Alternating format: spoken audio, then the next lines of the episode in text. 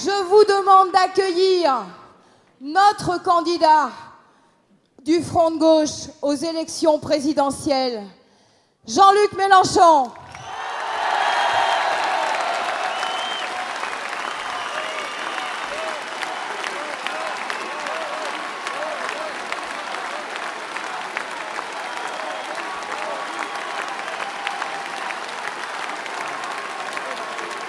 Le cri est résistance.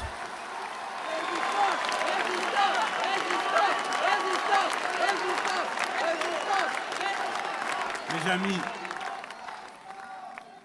regardez, silence. On a un travail à faire, qui est un travail sérieux, et donc je vous demande de m'aider à le faire en m'accompagnant dans ce que j'ai à dire. Et la première des choses, c'est que vous vous regardiez. Si dur que soit demain, peut-être, de nouveau, des revers qui pourraient accabler notre force. Que les plus anciens se souviennent que ça valait la peine de tenir le coup, que ça valait la peine de tenir le drapeau quand, autour de soi, tout semblait se vider. Et pour les plus jeunes, regardez bien cette salle. Souvenez-vous-en toujours. Si un jour vous vous retrouvez moins nombreux, ou plus seul, ou à un poste avancé, vous saurez toujours que cette force existe.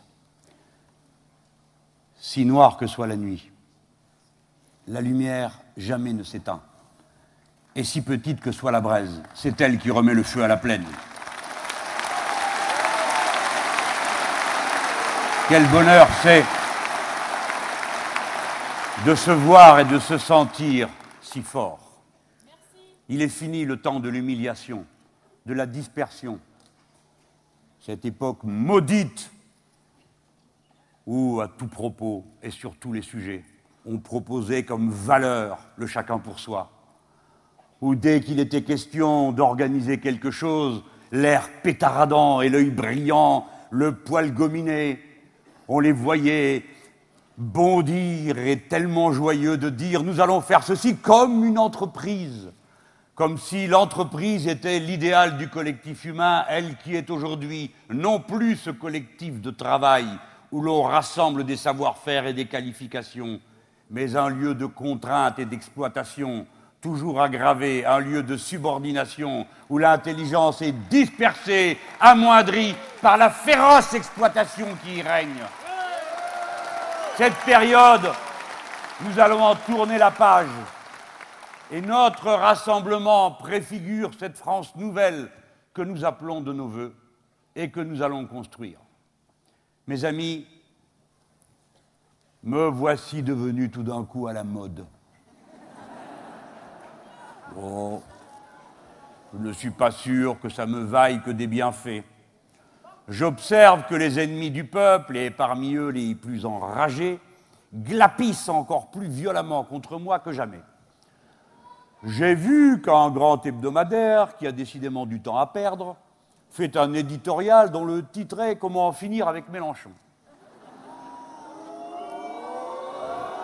Ce n'est pas possible, car il existe des répliques innombrables, il n'y a qu'à voir cette salle. Vous n'en finirez donc jamais avec nous.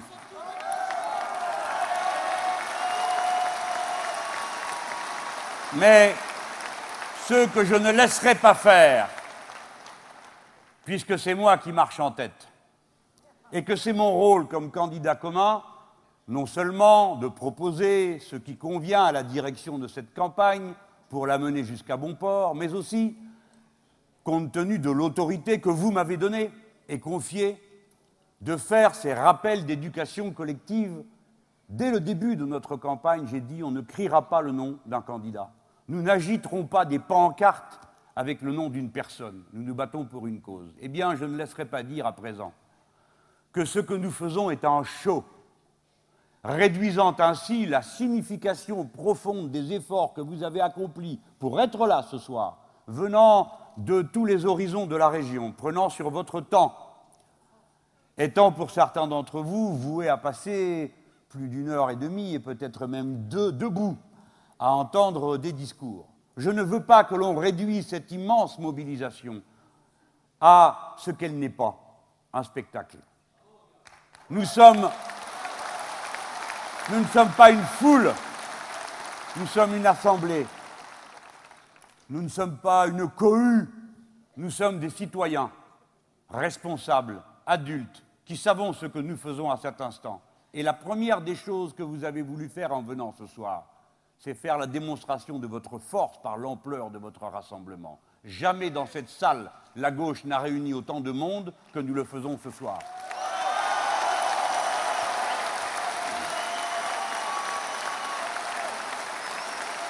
Nos idées, par la ténacité que nous avons manifestée, parce que sans avoir peur, sans reculer jamais, quand claquer les fouets d'autres modes, quand on me traitait, moi et mes camarades du Front de gauche, de populistes, parce que nous montrions du doigt les riches, les fortunes accumulées sur l'exploitation des autres, les partages gyniques de la richesse. Il leur faut maintenant bien convenir qu'en réalité le populiste est populaire et que rien n'est plus populiste que le peuple de France qui se lève en ce moment à l'appel des drapeaux du Front de gauche. Nos idées, nos idées avancent. Et voyez comment les excellences qui avaient bâti des plans de campagne sur la suggestion de leurs agents de communication qui prévoyaient des coups de com' et avaient pris une telle distance avec la réalité qu'ils avaient fini par oublier à quel point cette élection et surtout le moment de la rencontre populaire entre une colère immense et les bulletins de vote les voici qui improvisent. Et pour improviser, ils se précipitent sur des solutions dont ils se disent qu'elles doivent avoir la faveur du peuple, puisqu'il n'y a pas de meeting plus facilement plein que ne le sont ceux du Front de gauche, où nous ne payons pas la place de transport et où n'est donc personne à venir, chacun se débrouillant pour faire comme il peut. Donc ils ont emprunté, mais, mais, mais, tant mieux. Oh, ça ne les rend pas plus désirables, mais ça montre de quel côté se trouve l'intelligence des situations.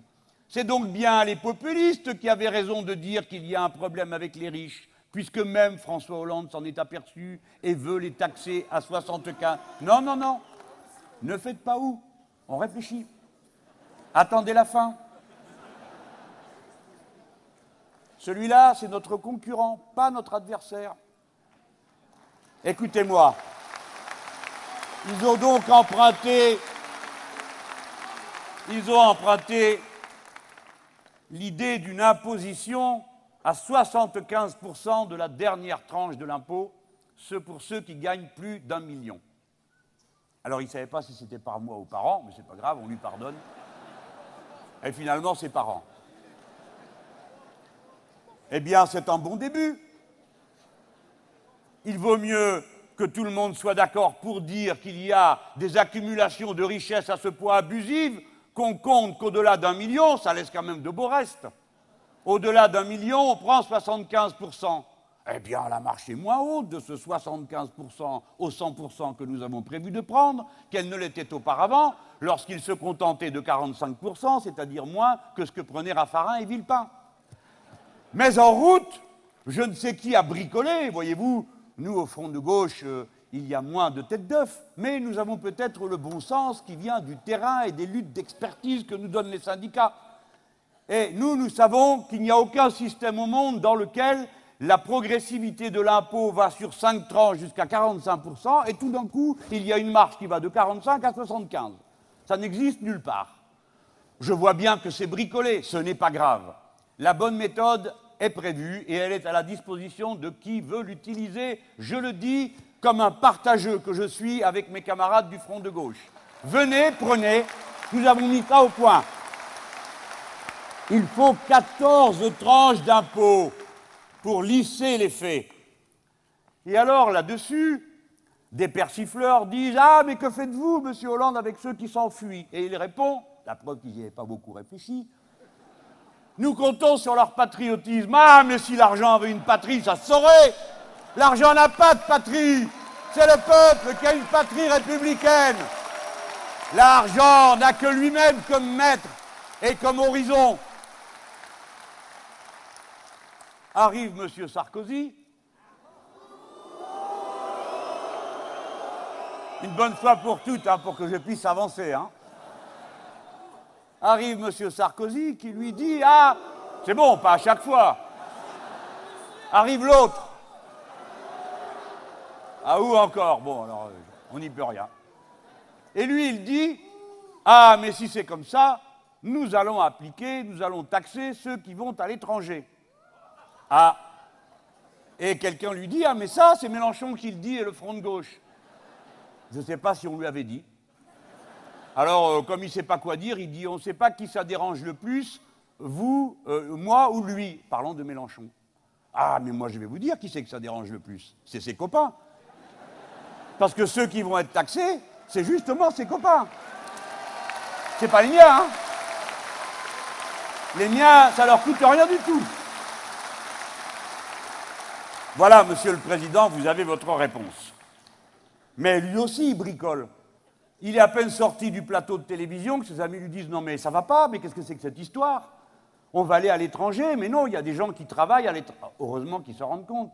À l'étranger, il n'y a pas que les déserteurs fiscaux, heureusement, c'est les moins nombreux. À l'étranger, il y a un tas de nos compatriotes qui travaillent, gagnent leur vie honnêtement, sont brillants, représentent notre pays d'une manière qui nous rend fiers d'eux. Ceux-là, on ne va pas aller les courser. Alors que faire? Alors d'abord, ce n'est pas son premier souci. Premier souci, commence à dire Ah oui, mais pas les footballeurs. Il y a son pote Johnny Hallyday qui lui dit euh, Ah non, non, pas les chanteurs non plus.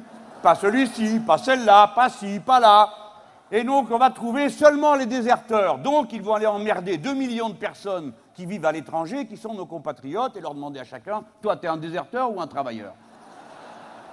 Moi, pour aller plus vite, je leur, propose de choisir leur quartier hein, pour chercher. Mais tout ça est absolument déraisonnable, bricolé, fait n'importe comment. Mes amis, mes camarades, et vous tous qui nous écoutez à cet instant, soit à la télévision, soit sur Internet, je vais vous expliquer très simplement comment il faut faire. Chaque Français en France fait une déclaration au fisc. Eh bien, quand vous êtes à l'étranger, vous faites votre déclaration au pays dans lequel vous êtes, car c'est normal que vous y payiez des impôts. Les étrangers qui vivent chez nous payent des impôts en France. Et puis, une fois que vous avez fini ça, vous remplissez votre feuille d'impôt au fisc français, vous dites combien vous avez déjà payé, et vous payez la différence de ce que vous auriez dû payer si vous étiez en France. C'est simple. Et c'est la même règle pour tout le monde. Mais attention, monsieur Sarkozy, il ne faut pas être brutal avec l'impôt. L'impôt n'est pas destiné à punir. L'impôt est destiné à mettre chacun à contribution à proportion de ses moyens au bien commun. Par conséquent, comme nos compatriotes à l'étranger ne peuvent pas jouir du bienfait de l'école publique, laïque et obligatoire et gratuite, comme en France, ce bagne communiste, eh bien, ils doivent retirer de leur déclaration d'impôt ce que leur coûte la scolarisation de leurs enfants. Comme à l'étranger, il n'existe pas cette monstrueuse invention bolchevique qui s'appelle la sécurité sociale, et qu'ils doivent donc tous s'assurer, nous leur disons, eh bien, si vous étiez en France parmi nous, vous jouiriez des bienfaits de la sécurité sociale, mais là, vous ne le pouvez pas, nous le comprenons, donc vous devrez aussi retirer votre assurance. Voilà ce qu'on appelle un impôt juste, où on demande à chacun de contribuer à proportion de ses moyens. Nous, nous ne sommes pas des brutes. Nous sommes des gens qui réfléchissons et faisons des propositions sérieuses. Ces deux-là ne le sont ni l'un ni l'autre. Si vous voulez taxer les riches et pourchasser les fuyards du fisc, venez nous voir, nous, et votez pour le Front de gauche parce qu'on sait comment faire et on bricole pas.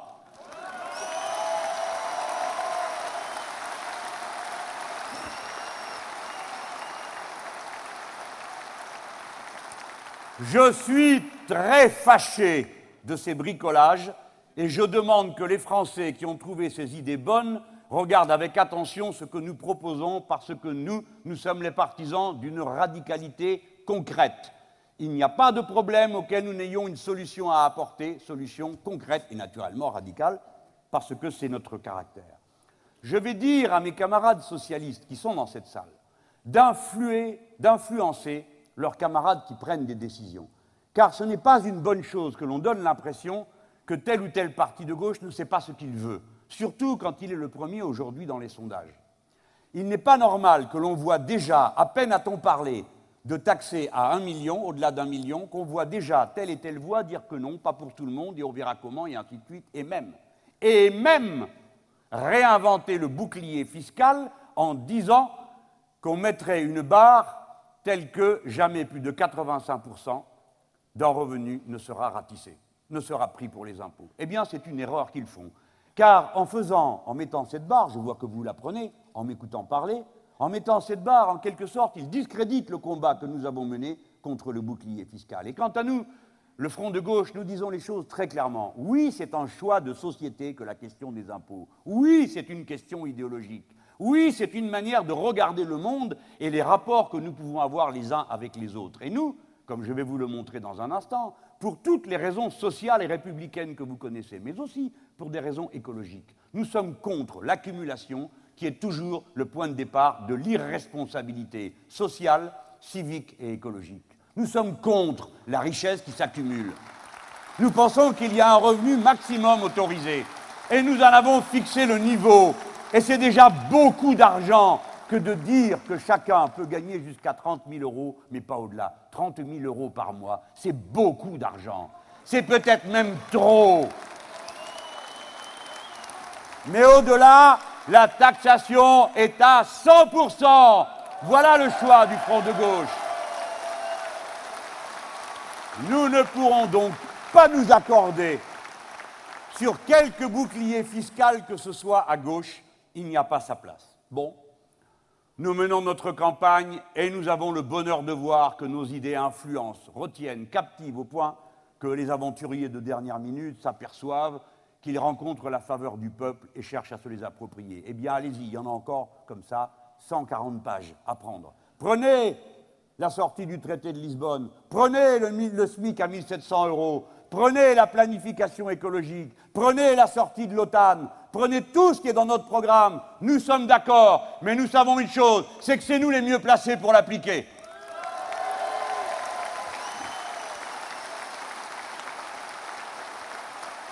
La campagne, tout d'un coup, au lieu d'être l'exercice d'éducation populaire, dont nous croyons-nous qu'il est notre dignité et qui en particulier nous permet, de construire cette force nouvelle qu'est le front de gauche, en la rassemblant sur des idées, sur des éléments de programme, qui font que quand vous venez, vous savez que vous allez apprendre quelque chose, ou vous allez vérifier des points que vous aviez découverts. Eh bien, au lieu de ça, que nous propose-t-il une espèce de PMU politique?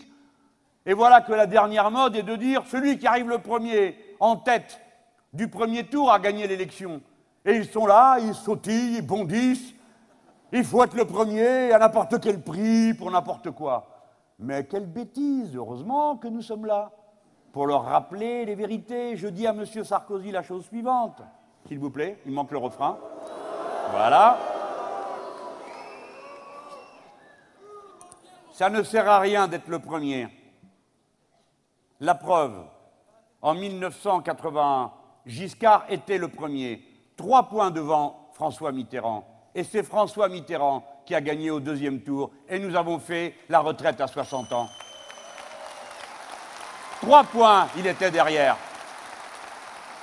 Alors du coup, ça devrait faire réfléchir aussi mon camarade Hollande, puisqu'ils ont l'air d'être tous fascinés par ce PMU. Je voudrais rappeler qu'en 1995, Lionel Jospin était trois points devant Jacques Chirac. Et au deuxième tour, c'est Jacques Chirac qui a gagné. Par conséquent, la première ou la deuxième place, ça n'a pas de sens. Ce qui compte, c'est la capacité à rassembler toute la gauche. Et la capacité à rassembler toute la gauche, elle dépend de ce qu'on montre au premier tour de cette capacité. Ça ne peut pas être le mépris, le refus de discuter. Ça ne peut pas être des phrases comme celles que j'ai entendues dans l'émission des paroles et des actes, où il a dit il n'y a rien à discuter, il suffira que je sois en tête et vous voterez pour moi. Et ensuite, a dit François Hollande, il vous suffira, si vous êtes d'accord avec le projet, vous viendrez le gérer. Mais François, précisément, nous ne sommes pas d'accord avec le projet puisque nous en présentons un autre. Et si nous sommes là, ce n'est pas parce que nous voulons nous distinguer, nous faire remarquer, c'est parce que nous pensons que la réponse aux problèmes de notre époque, c'est d'aller franchement, directement, bille en tête contre le capital, qui a des visages et qui a des adresses. Nous voulons faire plier la finance. Nous savons où elle habite. Nous avons déjà donné des noms.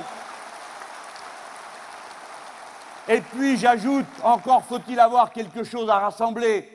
C'est la raison pour laquelle il faut que nous soyons, chacun dans notre rôle, les plus efficaces possibles pour entraîner le plus de monde possible. Et je dis et je maintiens que jusqu'à la dernière minute de cette campagne électorale, l'ambition du Front de gauche n'est pas d'être présent pour faire du témoignage, mais pour passer en tête de la gauche. C'est ça l'objectif. C'est ça le travail qu'il y a à faire. C'est ça que vous allez faire, comme moi. On me dit la marche est haute. Eh bien, je le sais. Quand on a commencé, elle était encore plus haute, elle est moins haute. Nous avons triplé, quadruplé les intentions de vote qui nous étaient attribuées. Et qu'est-ce qui nous empêche, croyez-vous, de penser que la suite pourrait être au moins aussi audacieuse, du moment que nous ne cédons rien sur rien, que nous refusons tous les micmacs, toutes les combines, tous les arrangements de couloirs qu'on nous suggère ici ou là, quand on vient essayer d'attraper l'un et l'autre pour aller bavarder dans un coin. Nous ne sommes pas à vendre. Et si par hasard quelqu'un en avait le moindre doute, si quelqu'un parmi vous avait la tentation de se laisser aller à la mollesse et au confort des arrangements, voyez dans quel état sont arrivés ceux qui ont consenti avant l'heure, c'est-à-dire avant que le peuple ait parlé, à discuter, à s'accorder. Que reste-t-il, je vous prie, des efforts qu'ont entrepris pendant tant d'années les écologistes pour faire exister de manière autonome leur force politique Ils ont signé un accord, ils ont des promesses de sièges, ils n'auront ni l'accord ni les sièges. Voilà ce qui va se passer. Alors, j'ai appris que ce soir a recommencé la stupide danse du vote utile. Mais enfin, mais qu'est-ce que ça peut bien vouloir dire? Je viens de vous expliquer, mes amis, que le classement ne veut rien dire, que ce n'est pas lui qui fait la décision finale d'une élection, c'est la capacité à rassembler. Moi, je vous dis, si nous sommes en tête de la gauche, oui, nous ouvrirons une discussion pour voir dans quelles conditions les socialistes pourront participer à notre gouvernement. Oui, nous discuterons. Nous sommes ouverts, nous, à la discussion. Je ne dis pas on vote pour moi et après tout le monde est en rang. Non. Mes amis, mes camarades, mes chers concitoyens, jamais à gauche on a procédé autrement. Ça ne s'est jamais vu qu'on dise il n'y a rien à discuter. Eh bien, moi, je m'inscris dans cette tradition-là. Voilà. Et quand on ne peut pas discuter parce qu'il y a un désaccord, eh bien, je vous dirai à la fin de mon intervention ce qu'il y a lieu de faire. Mais à cet instant, je veux seulement que cesse ce qui ne nous intimide nullement, mais qui nous désole. J'ai appris que Manuel Valls a fait tout un discours sur le thème de la nécessité du vote utile de ne pas faire de dispersion. Mais enfin, mais qu'est-ce que ça peut bien vouloir dire? Madame Le Pen est plus de 11 points derrière. Il n'y a donc à cette étape, il n'y a pas de danger de disparition de la gauche au deuxième tour. La seule question qui est posée pour la gauche, c'est de savoir qui va la représenter au deuxième tour. Et la bonne question qui se pose, c'est qui a la plus grande capacité de rassemblement à gauche aujourd'hui? Eh bien, je le dis, je pense que nous sommes mieux placés que ne l'est aujourd'hui le Parti socialiste et son candidat. Parce que nous, nous ne proposons pas une tambouille dans laquelle personne ne peut se reconnaître, où on dirait peut venir dans le gouvernement un communiste et M. Bayrou, et puis quoi encore? Et puis qui encore? Où on me dit que je pourrais aller quoi? Tenir quoi? Faire quoi? Appliquer un programme qui n'est pas le mien Je viendrai vous voir et je vous dirai, mes amis, nous avons mené plus d'un an de bataille pour la retraite à 60 ans, et je viens vous dire que finalement, ben non, finalement, on s'en passera. Et je viendrai vous dire, nous avons battu pour le SMIC à 1700 euros, mais bon, euh, finalement, laissons faire une conférence, et ainsi de suite. Ce n'est pas possible. Et plus nous progressons dans l'opinion, plus se rassemblent autour de nous des nombres importants de femmes et d'hommes, plus on voit que le champ politique bouge et que tout le monde est obligé d'en passer par ce que nous disons. Et je préviens, vous ne pourrez jamais vous passer de l'augmentation du SMIC, parce que quand la gauche gagne les élections, on augmente le salaire de ceux qui sont en bas. C'est la première chose qu'on fait. On raccourcit la peine de ceux qui sont au travail en rétablissant la retraite. Si vous voulez vous rendre utile, au lieu de venir débaucher à la sortie des réunions du Front de gauche, des gens dont vous pensez qu'ils auraient la faiblesse d'écouter vos musiques, au lieu de venir faire peur et rendre les gens responsables de votre difficulté à mobiliser. Rendez-vous utile, faites le travail, faites comme nous, allez affronter le Front National, allez arracher une par une les voix des travailleurs qui se sont égarés, sonnez l'alarme, proposez le partage des richesses, regardez dans les yeux les riches et dites-leur, non pas I am not dangerous, mais I am dangerous. Je vais vous faire les poches.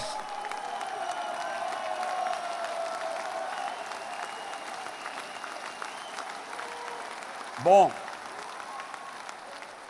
Me voilà venu à parler du Front National. Alors, ça vous pouvez y aller. Pour cela, vous avez été la surprise de leur vie. Hein Alors, la comédie euh, des signatures est terminée, comme d'habitude. Ben écoutez, nous on est comme ça, on est, euh, on est, on est bon public, hein. Le magicien arrive, on sait qu'il va faire sortir un lapin du chapeau, mais quand c'est le cas, on applaudit. Alors, les Le Pen ont un numéro inépuisable, l'angoisse de ne pas être candidat. Alors, ça occupe un mois. Et puis ensuite, ils sont candidats comme d'habitude. Et comme d'habitude, ils servent à rien, sinon qu'à semer de la haine. Et après un tour, eh ben, ils retournent à la niche. Ils ont bien gardé le capital et c'est fini.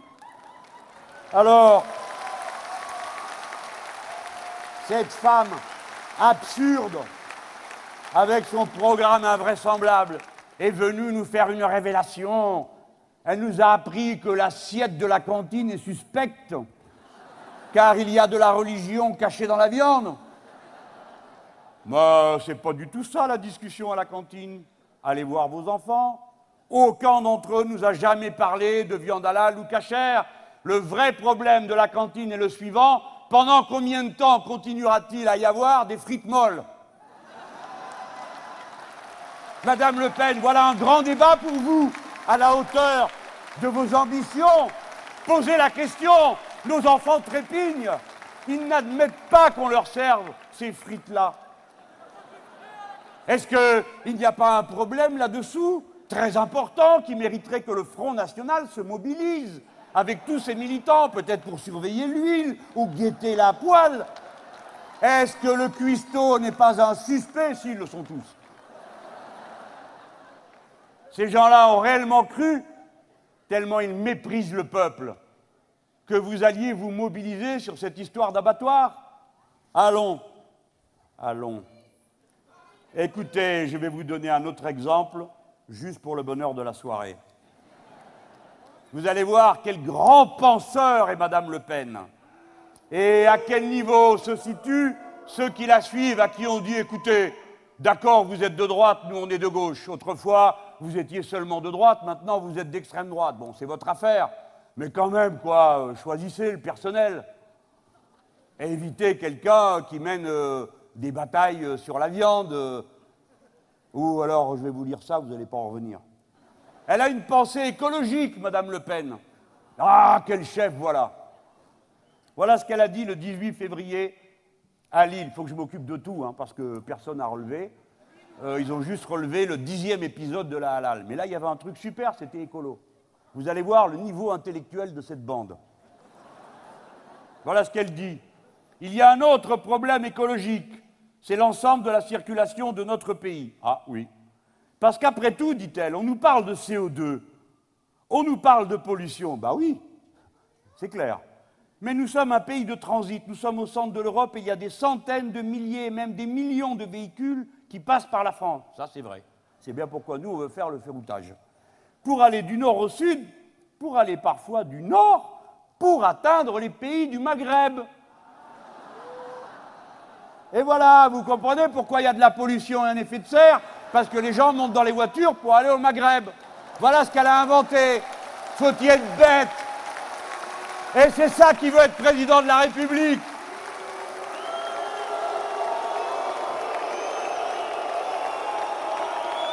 Elle est tellement bête. Alors après, elle va dire que je l'injurie. Bon, on va pas dire bête. Elle a tellement un problème, ça non plus. Je ne sais pas comment on peut lui parler, je vous les juge. Elle dit, c'est nous qui payons les routes, leur entretien, et il n'apparaît pas qu'il y ait une contribution qui soit effectuée à l'usage de notre réseau routier et à la dégradation de l'environnement, qui en est la conséquence. Ma pauvre madame, elle n'est pas au courant qu'il y a des péages. Mais peut-être qu'elle ne veut pas en parler parce que les péages sont privés et que nous, on veut les ramener à la propriété publique et pas elle.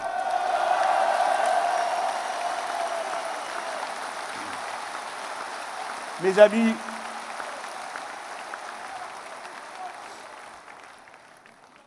vous avez vu que cette femme a quand même réussi à contaminer les autres. Nous avons vu à Villepinte une masse de gens qui ont bien le droit d'avoir euh, autant de drapeaux tricolores, puisqu'il nous appartient à tous. Nous, on est le rouge du drapeau, eux, le blanc. C'est le blanc, c'est la reddition. Hein. Et une foule qui était là, et vous les avez vus glapir chaque fois qu'il était question des étrangers. Ils faisaient des bons, les yeux chavirés de bonheur quand il s'agit de dire du mal des autres. Ces gens-là sont tous atteints de la même maladie. Ils n'arrivent pas à exister sans détester quelqu'un. C'est en cela que dans FN, il y a haine et que c'est contagieux. Il s'agit de les guérir. Comment? Par euh, notre rassemblement joyeux et le fait que nous tenons bon. Et nous allons leur redire ce qu'ils ont besoin d'entendre.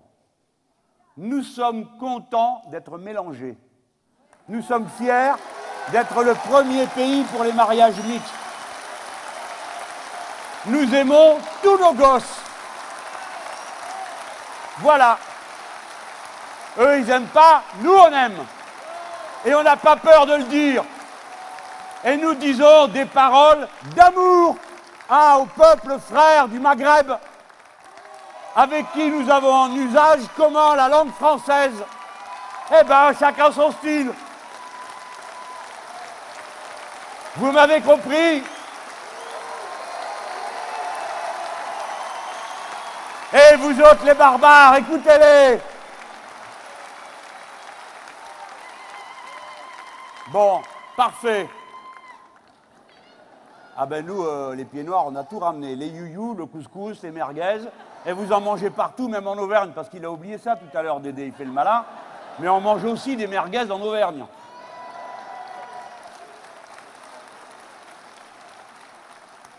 Bon. Et qu'est-ce qu'ils ont fait? Ils ont applaudi des mesures, dont une que je trouve spécialement scandaleuse. D'abord, ils commencent par appeler, assister, ceux que nous appelons les bénéficiaires de la solidarité nationale. Non, il n'y a pas d'assistés dans ce pays, en tout cas pas là où vous croyez. Ils s'en prennent aux gens qui vivent du RSA et ils agitent les furieux qui sont là en leur disant Vous vous rendez compte, il ne faut pas que quelqu'un au RSA gagne plus que quelqu'un qui travaille. Et vous avez euh, Jean Radubonnet qui dit Ah oui, oui, oui, c'est pas normal, il n'a rien compris, il était déjà bête comme ses pieds avant, il continue. Il n'a rien compris, il dit Oui, oui, c'est pas normal. Il sait même pas de quoi on parle. Des fois, il le touche, le RSA, il n'a pas compris que ça le concerne lui aussi. Mais oui, ils sont comme ça ils s'en prennent au RSA, socle, c'est-à-dire les gens qui ont que le RSA pour vivre. Vous savez ce que c'est le RSA socle? C'est 470 euros. C'est à eux. 417, tu dis toi? Ben, Sur mon papier est marqué 470. Sans les APS, très bien. Écoutez-moi, ça veut dire que c'est des gens, des concitoyens qui sont dans une grande difficulté. Et pas parce qu'ils ne veulent pas travailler parce qu'on ne leur propose pas de travail, ou quand on leur propose du travail parce que leur dénuement est arrivé à un point qu'ils n'ont pas le véhicule pour y aller, ou bien qu'on les a tellement cassés qu'il leur faut d'abord se reconstruire. À cela, nous, on tend la main. On ne vient pas avec le fouet et le gros bâton. Mais eux, c'est ça qu'ils ont imaginé. À ces gens qui gagnent 470 ou 417, vous avez compris ils veulent leur imposer 7 heures de travail forcé. Mes amis, c'est interdit par les conventions internationales de condamner les gens au travail forcé. Et combien il y en a qui sont dans cette situation? 1 million 500 000. Ah bon, il y a donc 1 million 500 000 postes de travail disponibles dans ce pays? Mais il fallait le dire plus tôt.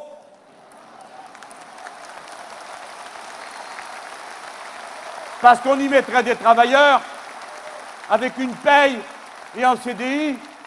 Et quel genre de poste de travail est-ce là C'est forcément du travail qualifié. Car mes amis, du travail pas qualifié, il n'y en a plus. Tout travail est qualifié. Et quand Madame Le Pen dit nous voulons favoriser le travail manuel, elle montre juste seulement que ça fait longtemps qu'au château de Montretout, comme ils disent, on n'a pas vu de travail manuel. Tout travail manuel est d'abord un travail intellectuel à notre époque. Les deux, la main et la tête, marchent très unis ensemble. Voilà ce qu'il vous faut apprendre de nous. Il y a donc un million cinq cent mille postes de travail et vous n'allez pas les payer comme du travail, ou bien alors vous allez enlever ceux qui sont au travail pour y mettre des travailleurs forcés, je n'en serais pas surpris. Car ce qu'ils ont dit me fait craindre le pire. Avez-vous remarqué, sans qu'il y ait aucune réaction, qu'après avoir été l'homme qui a appliqué le plus grand plan social de toute l'histoire de France, 150 000 postes de fonctionnaires supprimés par M. Sarkozy, qui continue à faire le kéké sur les plateaux de télévision pour dire nous allons sauver l'emploi. Commence par sauver celui qui dépend de toi au lieu de les supprimer. Eh bien, celui-là, la dernière fois qu'il s'est exprimé, a dit l'État doit faire des économies, les collectivités locales aussi. Et d'ailleurs, a-t-il dit, nous devons supprimer 40 000 emplois dans la fonction publique locale. Comment est-ce qu'il compte faire? Je croyais que les communes et les, régions et les collectivités disposaient librement. Ça veut dire qu'il va donc rendre les dotations qui viennent de l'État sur les collectivités, il va les conditionner par des suppressions de postes. Il a donc prévu, voyez-vous comment tout s'enchaîne, 40 000 postes de fonctionnaires communaux de moins et 1 500 000 esclaves de plus. Voilà le plan Sarkozy. Alors mes amis, ce que vous direz à l'homme, à la femme qui autour de vous continue à penser que le problème, ce n'est pas le banquier, c'est l'immigré. Vous lui direz dans un instant de patience, écoute, oublie ça deux secondes. De toute façon, on préfère te le dire, personne ne partira. Pour la raison que c'est tout simplement impossible. Et qu'en plus, on ne veut pas. Vous savez pourquoi? Parce que contrairement à ce que dit Sarkozy, il dit si l'immigration continue, c'est la ruine.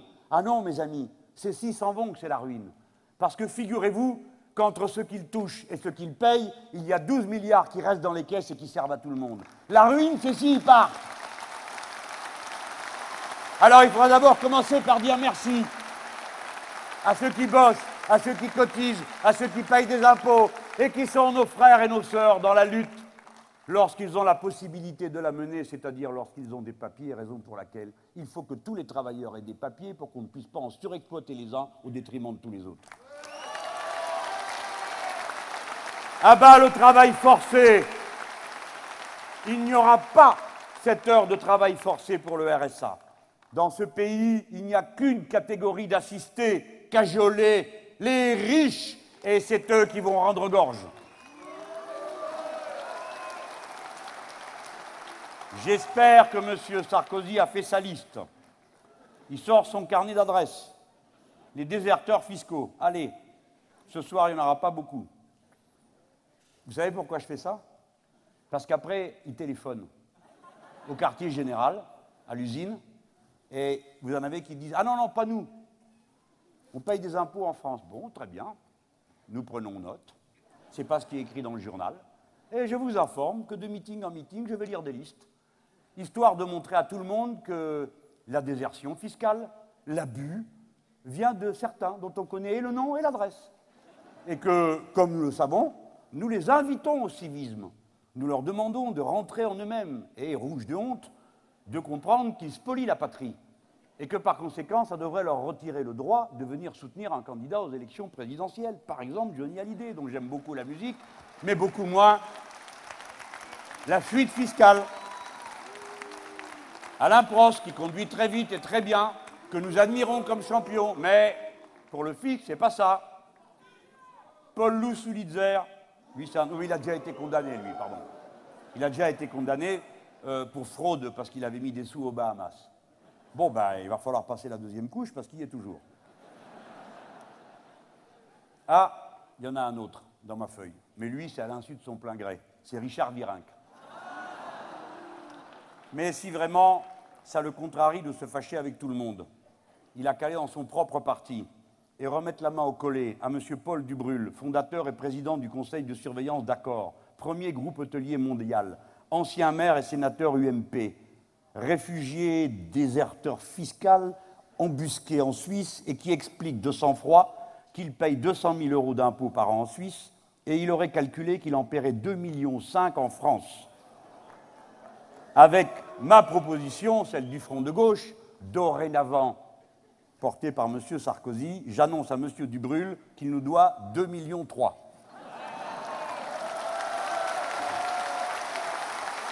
Maintenant, pour le temps qu'il me reste, je veux aborder devant vous, comme je le fais dans chaque meeting et comme nous sommes convenus que je le fasse dans la coordination de campagne du Front de gauche, un petit exposé sur une idée essentielle du programme. Ce soir, compte tenu du fait que je me trouve aux côtés d'André Chassaigne, qui a été un précurseur dans ce domaine, et qui joue dans son parti, écoutez, écoutez, qui joue dans son parti un rôle d'éclaireur sur le sujet. Et parce que hier, j'ai eu l'extrême bonheur de recevoir le soutien à ma candidature de deux personnalités du mouvement écologiste, deux intellectuels du mouvement écologiste, Paul Ariès, du sarcophage, et Jacques Testard, le biologiste que vous connaissez sans doute. Ils n'ont renoncé à aucune de leurs idées. Et je pense que, connaissant leur caractère, il est peu probable qu'ils renoncent à l'idée euh, de nous faire savoir quand ils ne sont pas d'accord, et surtout de nous faire savoir les idées qu'ils mettent à notre disposition. Mais ils ont pensé que le front de gauche était un cadre dans lequel ces idées, pourtant si hétérodoxes, pouvaient trouver une représentation plus conforme à leurs intentions, notamment à leur vote de citoyens. C'est un grand moment pour nous. Cela signifie que le front de gauche qui déjà intègre une composante écologiste, comme vous le savez, étend son influence et plutôt reçoit de l'influence de la mouvance écologiste.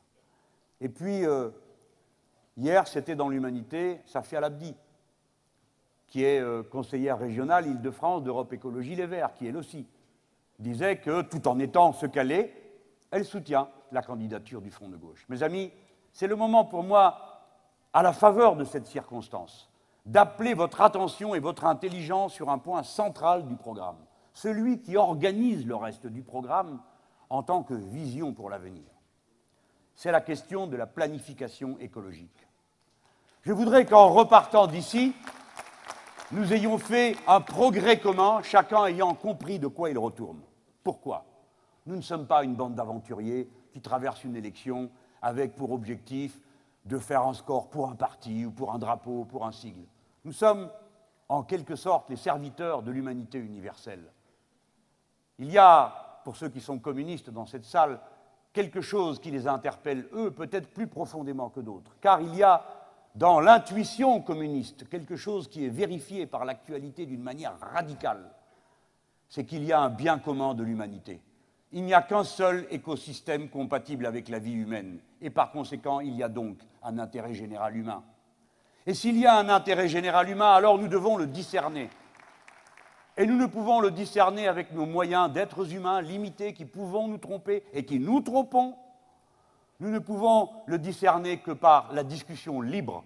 Elle doit donc être débarrassée des vérités révélées, que ce soit les vérités religieuses ou les vérités économiques du type la main invisible du marché et autres histoires métaphysiques sans grand contenu concret. Elle doit être donc en définitive arbitré par la décision collective, et c'est la démocratie. Chacun d'entre vous est appelé non pas à dire ce qu'il croit bon pour lui, mais ce qu'il croit bon pour tous, et c'est pourquoi nous sommes en République, res publica, la chose commune.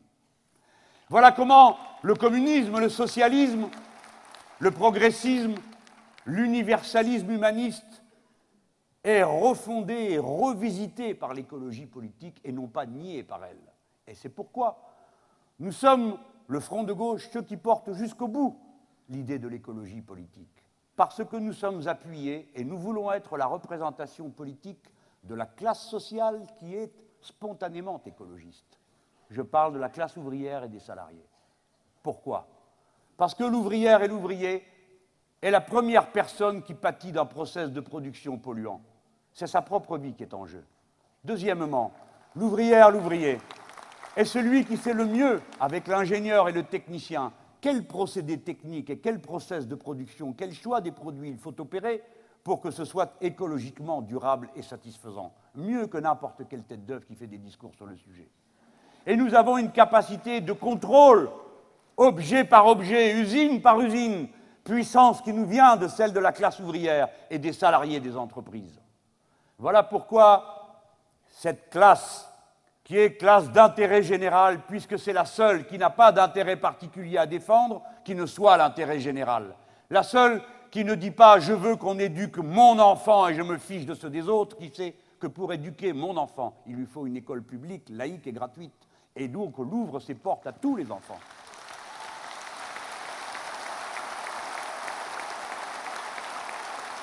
On peut faire d'autres choix, mais nous avons fait le choix d'être la représentation politique aboutie de cette partie de la population du pays. Maintenant, fort de ce que je viens de vous dire, je viens à la question qui nous est posée, à tous, quelle que soit notre appartenance politique. Je vous le dis, et je n'aime pas en général ce genre de grande fresque transversale, mais nous sommes tous des êtres humains, que nous soyons de droite ou que nous soyons de gauche. Et nous sommes donc tous confrontés à la crise écologique. Notre débat entre la droite et la gauche, entre les modèles de société, cessera si les conditions de la vie humaine cessent. Et ceci est le défi de notre temps. C'est ce défi que nous devons relever, non pas une petite couche d'écologie dans le programme, une petite couche de socialisme, une petite couche de république, une petite couche d'argent, une petite couche de bons sentiments, mais comme un projet global et cohérent. Voici comment nous le formulons. Commençons par ce que nous avons sous les yeux. Il y a deux politiques possibles aujourd'hui en Europe. La première, c'est la politique de l'austérité. Vous le savez comme moi. Cette politique de l'austérité vise à contracter la dépense publique de manière à ce que ce soit le marché qui occupe toute la surface. Mais dans ce marché, vous aurez tous été appauvris. Par conséquent, il ne restera que les très riches, qui ont des mœurs décadentes liées à l'accumulation de la richesse qui les rend irresponsables et qui leur fait penser qu'il est possible d'avoir des yachts pour chacun, eux, et d'utiliser tous les moyens qui saccagent la planète dans l'idée où ils sont qu'ils sont peu nombreux et donc peu coûteux, et c'est tout le contraire à la réalité. Et il y a en face une autre politique, qu'un seul et unique parti porte, un seul et unique mouvement, le front de gauche, la politique de la relance. La relance de l'activité, c'est donc d'abord la relance par la dépense publique, qui permet de répondre aux impératifs qui s'imposent à nous. Nous allons avoir 8 millions de petites Françaises et Français de plus dans les 10, les 8 prochaines années. Les 10 prochaines années. Nous sommes donc obligés de construire des écoles, des hôpitaux, de construire des appartements pour que les jeunes couples puissent accueillir les enfants dans des conditions correctes. Nous sommes obligés de faire de la dépense publique et nous ne pouvons pas nous en remettre à la pauvreté qui résulte du règne du marché, là où avaient auparavant les organisations collectives comme la sécurité sociale et le service public.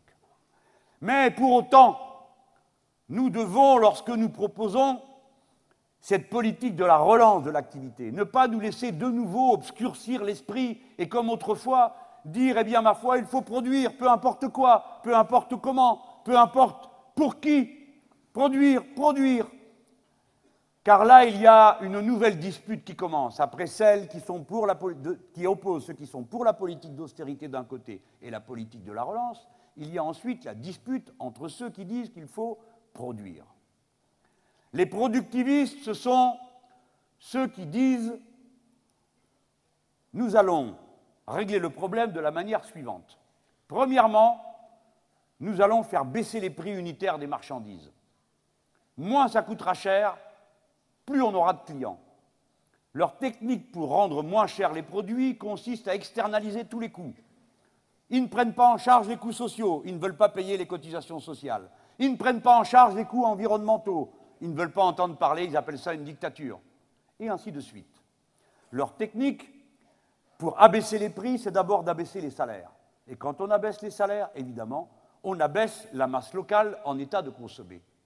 Pour qui produit-on à ce moment-là? Pour l'export. On veut produire pas cher pour pouvoir vendre aux autres à la place de ce qu'ils achetaient eux-mêmes sur place.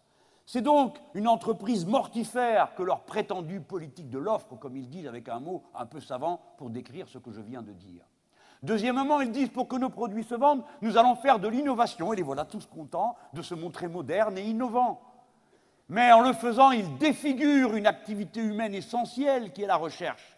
Parce qu'au lieu de lui permettre de se déployer librement d'après les seules règles de l'esprit, de l'inspiration du chercheur, de sa pente, des travaux intermédiaires qu'il peut faire et des découvertes qu'il fait dans des sciences fondamentales, dont l'utilité immédiate n'apparaît à personne, mais qui se révèle ensuite progressivement à mesure qu'on comprend comment on peut le décalquer dans les sciences pratiques. Au lieu de faire ça, ils arrivent avec le fouet de l'argent dans le bureau du chercheur et lui disent maintenant, il faut me trouver comment on va faire ceci, comment on va faire cela tel ou tel objet auquel ils ont pensé, et ils se figurent que l'esprit peut marcher au fouet et à la règle de l'argent. Ils corrompent la recherche, ils la défigurent, ils la rabougrissent, et ils interdisent les grandes projections sur le futur que la recherche peut permettre. Et puis ils se disent, une fois que nous aurons des produits pas chers, avec de l'innovation dedans, eh bien on finira bien par trouver quelqu'un qui va l'acheter, la preuve, on va faire de la publicité. Et voilà comment on pousse à la consommation de choses dont vous n'avez pas besoin. Et voilà comment le monde idéalisé de la publicité vous apparaît avec le corps idéalisé, en général celui des femmes, et ainsi de suite.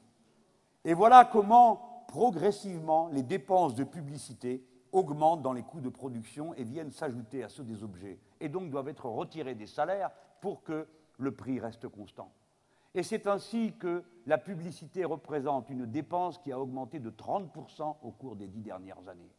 Et qu'on dépense aujourd'hui en publicité, qui est un impôt privé, parce que vous le payez tous, de gré ou de force, à la fin dans la marchandise, cette publicité représente une incitation à consommer des produits dont vous n'avez pas besoin, et j'ai dit qu'elle représentait une progression de 30%. Eh bien, figurez-vous qu'on dépense plus d'argent aujourd'hui pour la publicité, impôt privé, qu'on en dépense pour l'action culturelle d'État.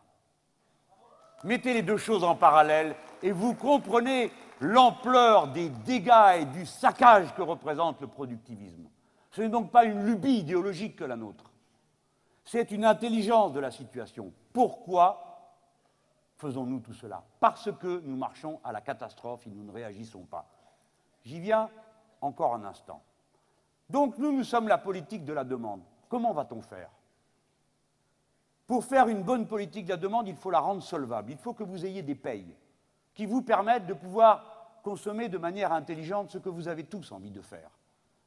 Si le SMIC passe à 1700 euros, mes chers concitoyens, dans les deux années qui suivront, toute la hiérarchie des salaires remontera comme ça s'est toujours passé dans le, dans le passé.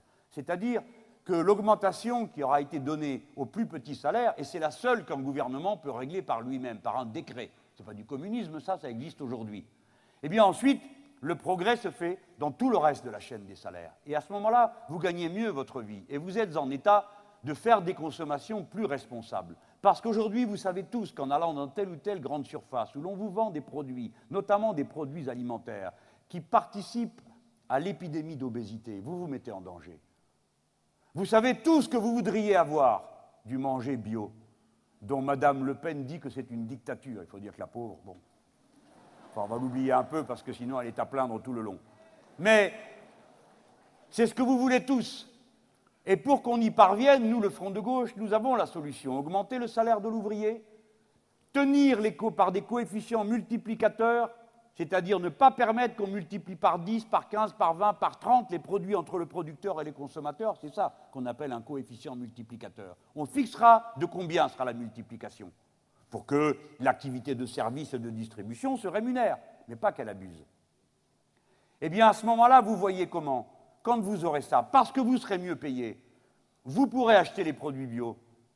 Et les produits bio, ils coûtent plus cher parce que les paysans seront plus nombreux, parce qu'il faut plus de temps pour le faire. Mes amis, écoutez bien cela, je l'ai déjà dit, je le répète. Augmenter les salaires, c'est une décision écologiste.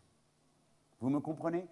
1700 euros au SMIC, c'est une décision écologiste qui unit l'ouvrier et le paysan dans un destin commun. Mais il faut que ces productions soient conformes à l'intérêt général. Comment allons-nous faire?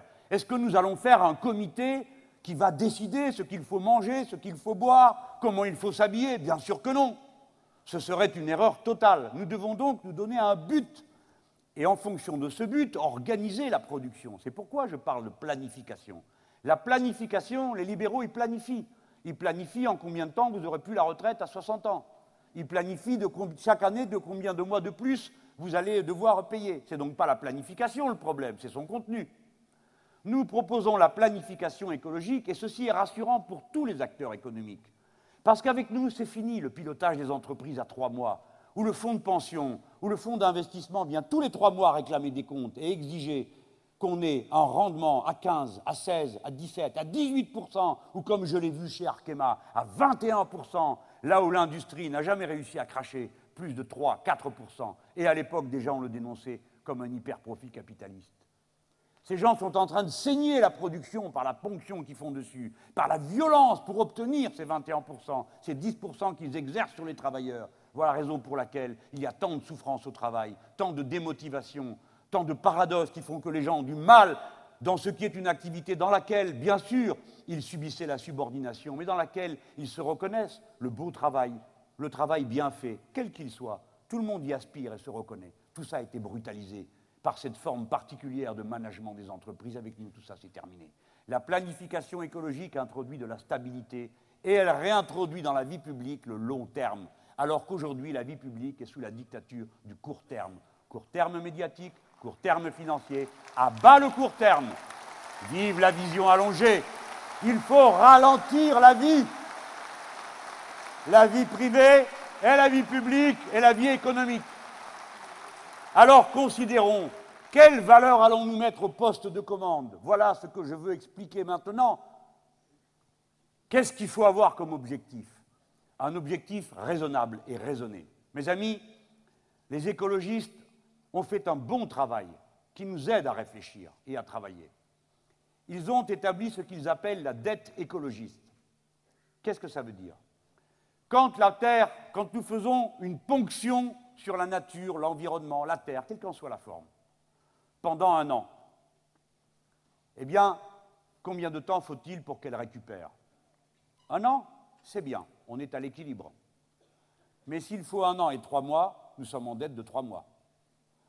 Eh bien, cette dette, vous la calculez dans l'autre sens. Autrefois, nous étions en dette à partir du mois de novembre. À présent, nous sommes en dette à partir du mois de septembre. À partir du mois de septembre, nous prélevons sur la nature plus que ce qu'elle ne peut reconstituer. Ce qui veut dire à long terme que c'est la durée de vie humaine en général qui est raccourcie d'autant.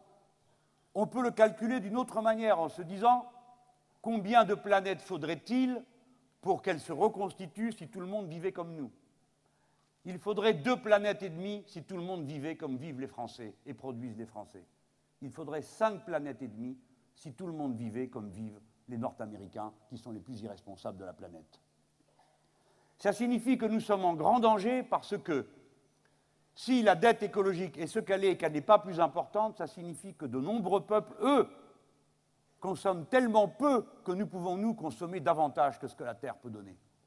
Autrement dit, nous vivons sur leur dos. Mais eux aussi vont se mettre à produire, eux aussi veulent vivre.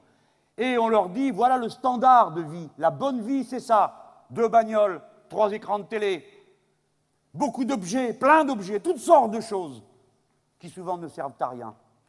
Et qu'on m'a suggéré d'acheter parce que j'ai vu la publicité. Et j'aimerais tellement être beau comme le gars que j'y vois. Et j'aimerais tellement que la belle fille que je vois sur le capot de la bagnole me fasse un sourire, et ainsi de suite. C'est-à-dire que j'ai été attrapé, au fond, par ma pusillanimité. Réfléchissons à tout cela. Il y a donc une dette écologique. Voilà ce que nous allons mettre au poste de commande. Par bassin d'emploi, par bassin de vie, la planification écologique se donne pour objectif, par le moyen de la relocalisation, par le moyen de la modification des process de production, par le moyen de l'étude attentive de la façon avec laquelle les objets sont produits et échangés, de solder la dette écologique. Mes amis, eux veulent mettre dans la Constitution la règle d'or parce qu'ils disent que nous, sommes nous endettons les générations futures. Ils mentent. Les titres de la dette en France sont une durée de vie moyenne de 7 ans et 31 jours. Si la dette les préoccupe, nous pouvons immédiatement la solder en allant chercher les sous là où ils sont. Il ne faut pas trop nous chercher. Ce n'est pas là qu'est le problème.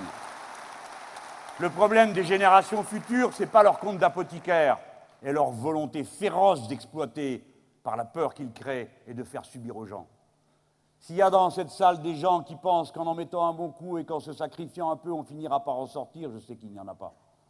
Eh bien, donc, allez regarder ce qui se passe en Grèce. Parce que beaucoup de gens ont cru en Grèce qu'en faisant un effort, ça s'arrangerait.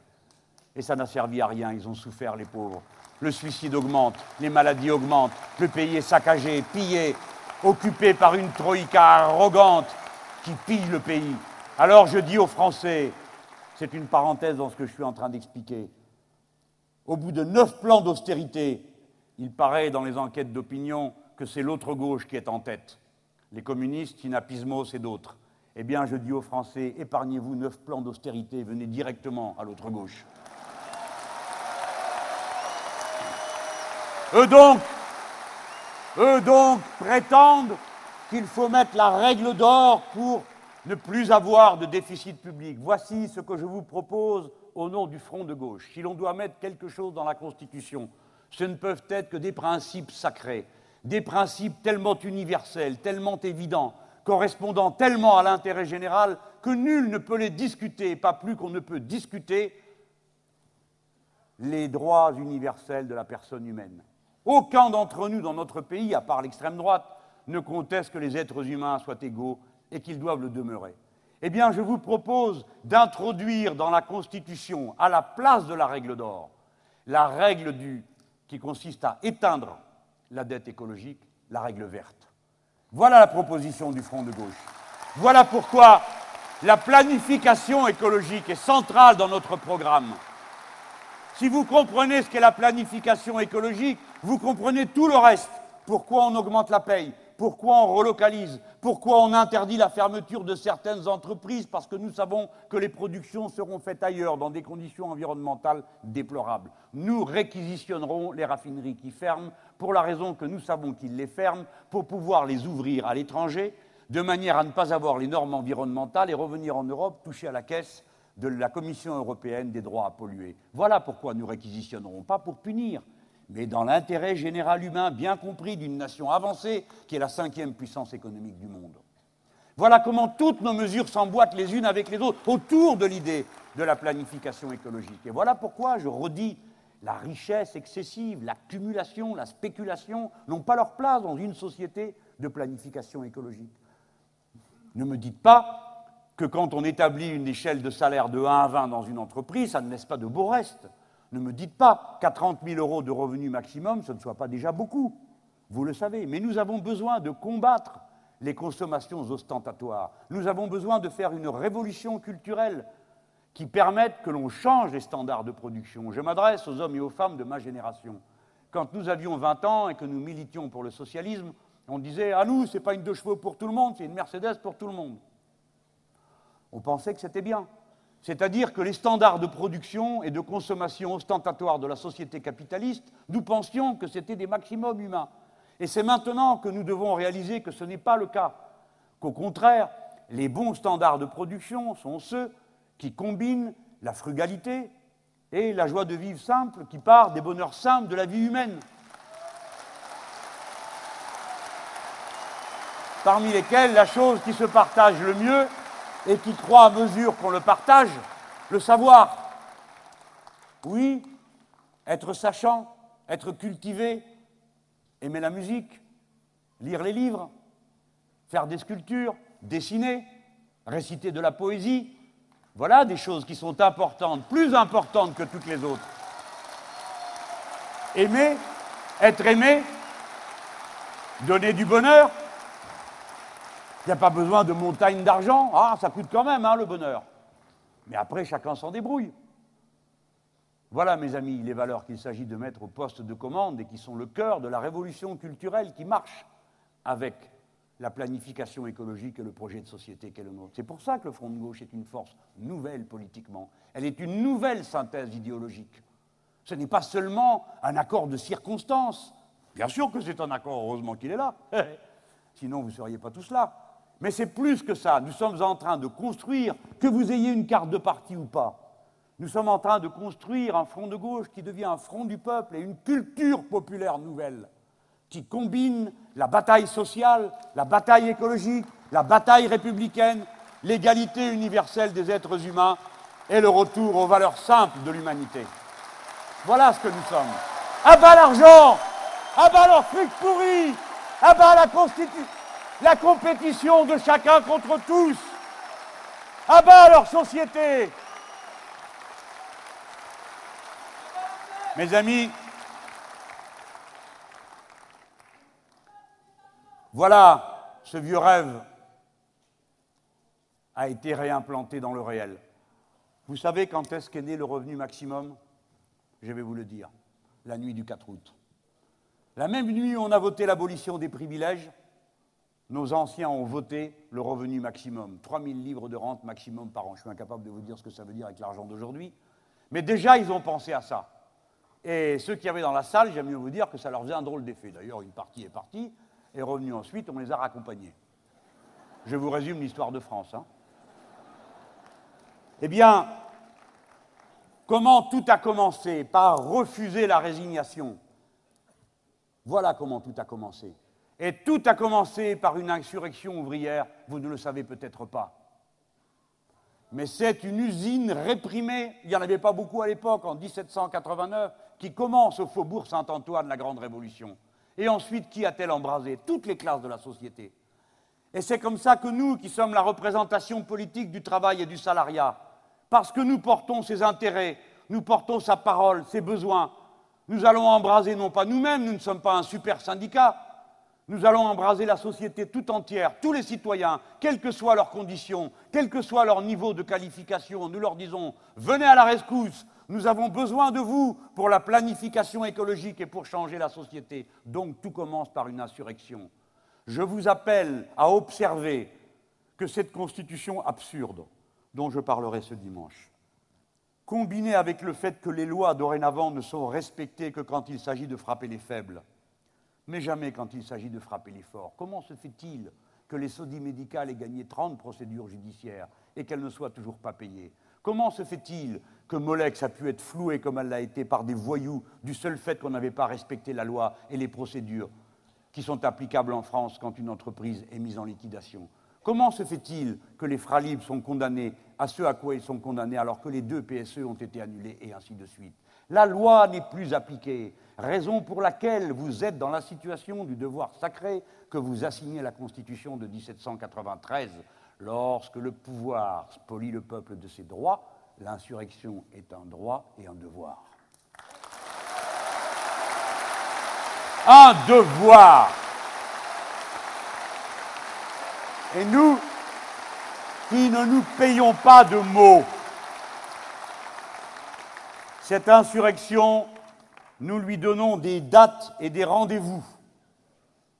Le 18 mars, nous commençons, appuyés sur la force que nous avons rassemblée dans cette campagne électorale, quelque chose que personne n'a jamais fait dans aucune autre campagne électorale précisément parce que cette campagne ne ressemble à aucune autre, parce que le contexte ne ressemble à aucun autre du fait de la crise financière et de la crise écologique et de l'instabilité politique qui en résulte. Nous appelons à une marche pour la sixième République, c'est-à-dire pour changer tout le système institutionnel qui organise nos relations dans la société, pour y mettre au poste de commande la démocratie jusqu'au bout, et la démocratie dans l'entreprise, où aujourd'hui se concentrent les problèmes dont dépend tout le pays. Et pour y mettre au poste de commande les droits fondamentaux. Vous avez rendez-vous le 18 mars, et puis il y aura des répliques. Nous recommencerons à Toulouse, nous recommencerons à Marseille ce que nous allons entreprendre ce week-end, c'est-à-dire le début de ce que nous appelons la révolution citoyenne. C'est là-dessus que je veux finir, mes amis. Notre horizon ne s'arrête pas à une élection, ni même à deux. Je ne suis pas autre chose qu'un passeur. Une tâche m'a été confiée être celui qui marche devant pour rallumer le flambeau que nous portons tous. Mais l'horizon, c'est la révolution.